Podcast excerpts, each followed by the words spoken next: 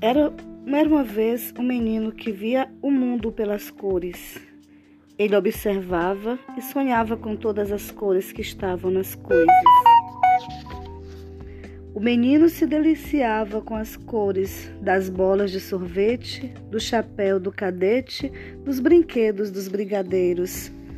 Sabia qual era a cor que ele mais gostava?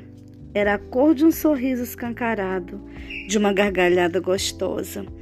Nesse momento, parecia que o menino ficava mais colorido, mais bonito.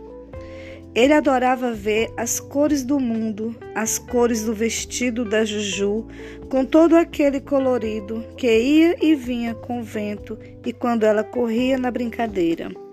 As cores das borboletas, das flores, das frutas, das casas, da chuva, da rua, das uvas, da terra, do sol, do mar, do farol, do rio, do calor, do ar e até do amor.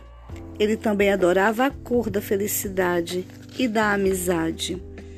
O que o menino mais gostava na vida era de colorir, sentir os desenhos ganhando vida quando eram pintados coloridos.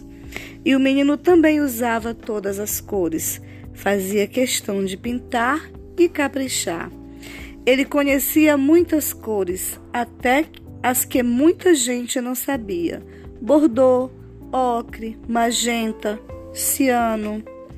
E para as cores que não tinham nome, ele criava outro, casbo, chefre. O menino inventava, inventava, inventava. A única coisa que ele não entendeu foi quando sua colega, numa atividade de desenhar e pintar todo mundo da turma, disse-lhe assim: Empresta-me a cor de pele. O menino parou, olhou para todas aquelas cores e não conseguiu saber que cor ele estava pedindo. O menino olhou para o laranja e lembrou-se da Ana. Olhou para o ocre e lembrou-se do Onofre. Olhou para o branco e lembrou-se de Franco. Olhou para o marrom e lembrou-se do Marlon.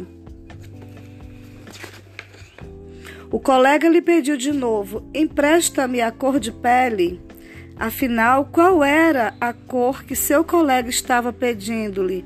O menino não conhecia a cor de pele e ficou sem jeito por não saber que cor era aquela. Tantas cores ali eram cores de pele mais claras, mais escuras, mais encarnadas, mais suaves. Como poderia existir uma cor que fosse a cor de todas as peles? E logo ele que gostava tanto de cores, não conhecer essa cor. O menino ficou imóvel, parado. Esperou que seu colega pegasse a cor que ele não conseguia enxergar. E o colega pegou e pintou a pele de todos os seus colegas da classe com a cor. O menino contou também Continuou também a desenhar e pintar seus colegas, mas no desenho do menino cada colega tinha uma cor. E todos os trabalhos foram para o mural, e o menino percebeu que seu trabalho era vivo e real. Daí vem a pergunta: e pele tem cor?